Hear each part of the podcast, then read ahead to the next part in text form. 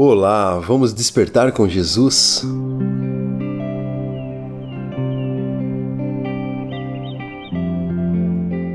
O título do devocional de hoje é Prudência ao Falar e foi escrito pela Cibele da equipe Despertar com Jesus. Esse trecho bíblico que vamos ler em 2 Samuel se trata de um texto histórico. Todo texto histórico deve ser lido na íntegra para que seja entendido o contexto. Aqui vamos ler um trecho longo, mas para você entrar nessa história um pouquinho mais, tá bom? Na Bíblia, no segundo livro de Samuel, capítulo 3, versos de 6 a 11, na nova tradução da linguagem de hoje, diz o seguinte: Enquanto continuava a luta entre os que apoiavam a família de Saul e os que seguiam Davi, Abner ficava cada vez mais poderoso entre a gente de Saul. Um dia, Isbosete, filho de Saul, acusou Abner de ter tido relações com uma concubina de Saul, chamada Rispa, filha de Aías. Abner ficou furioso com isso e disse: Você pensa que eu sou traidor? Pensa que passei para o lado da tribo de Judá? E continuou: Desde o começo tenho sido fiel à causa de Saul, o seu pai aos seus irmãos e aos seus amigos. E tenho evitado que você seja derrotado por Davi. No entanto, hoje você me acusa de ser culpado no caso dessa mulher. O Senhor Deus prometeu a Davi que tiraria o reino de Saul e dos seus descendentes, e que tornaria Davi rei tanto de Israel como de Judá, para governar o país inteiro. Que Deus me mate se eu não fizer que isso aconteça. Isbosete tinha medo de Abner, por isso não disse nada.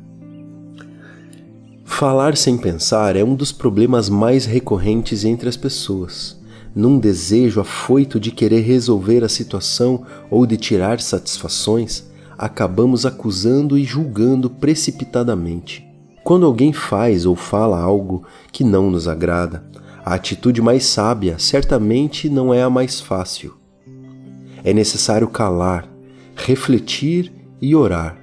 É necessário dar um tempo para a cabeça esfriar e pedir a direção de Deus para que Ele nos mostre uma outra perspectiva da situação.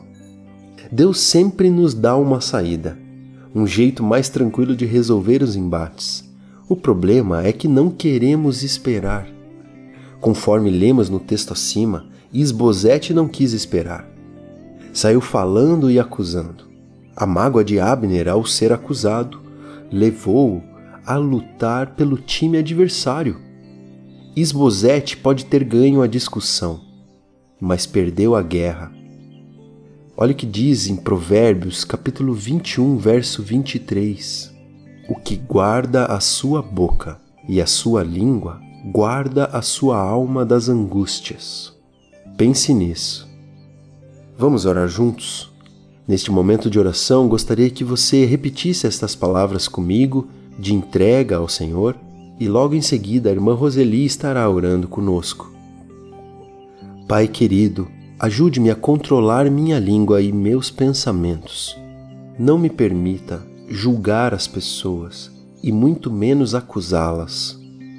Todo julgamento está em Suas mãos e eu confio no Senhor que é soberano me ajude a não guardar rancor e nem maldizer ninguém, que da minha boca saiam palavras de bênção e encorajamento.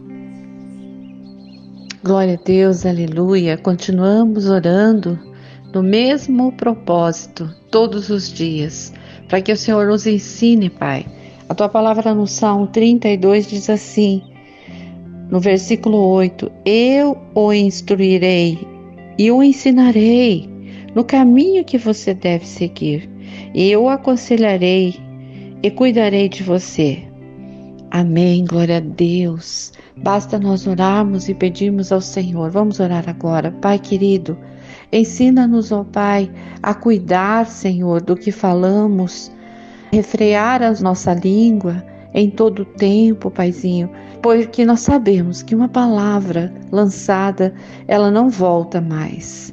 E muitas vezes podemos magoar pessoas, podemos ferir pessoas, e ao mesmo tempo também pedimos, Pai, Que essa família que está nos ouvindo agora, Senhor, seja uma família prudente e ouvir mais, né? antes de falar, antes de, de citar qualquer situação que esteja acontecendo no seu lar, primeiro ouvir, ouvir todas as questões, todas as pessoas, para depois trazer uma palavra de acusação, mas mesmo assim, antes de tudo isso, orar, para que a direção do Espírito Santo seja correta na sua vida. Pai, nós oramos para que haja, Senhor, é, santificação, para que haja, Senhor, uma unidade. A, palavra, a boca fala do que o coração está cheio, a tua palavra diz. E nós precisamos ter essa bondade do Senhor, que é a marca registrada, que é o amor, papai.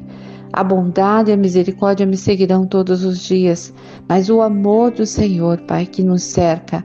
Pai, ajuda os seus filhos nesse dia. Traz uma unção, Senhor, de amor, papai, uma unção, Pai, de perdão, uma unção de temperança, de domínio próprio, para que ao falar, Senhor, sejamos sábios. Oh, aleluia, sejamos sábios, Paizinho querido. Que nós pensemos, meditemos, contemos até dez, para que a gente possa errar menos possível com aqueles que nós amamos, porque o nosso lar é um lugar de refúgio, é um lugar de segurança, é um lugar de abrigo, é um lugar onde nós Estamos, Pai, tranquilos e sentimos a tua presença, a tua paz.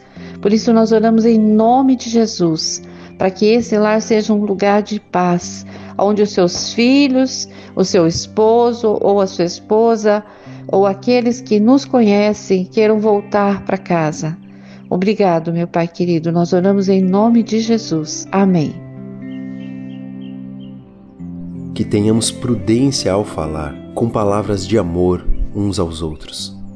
Se você tem gostado dos nossos devocionais, tem sido abençoado, compartilhe com seus amigos e se inscreva em nossos canais, tanto no Spotify quanto aqui no YouTube.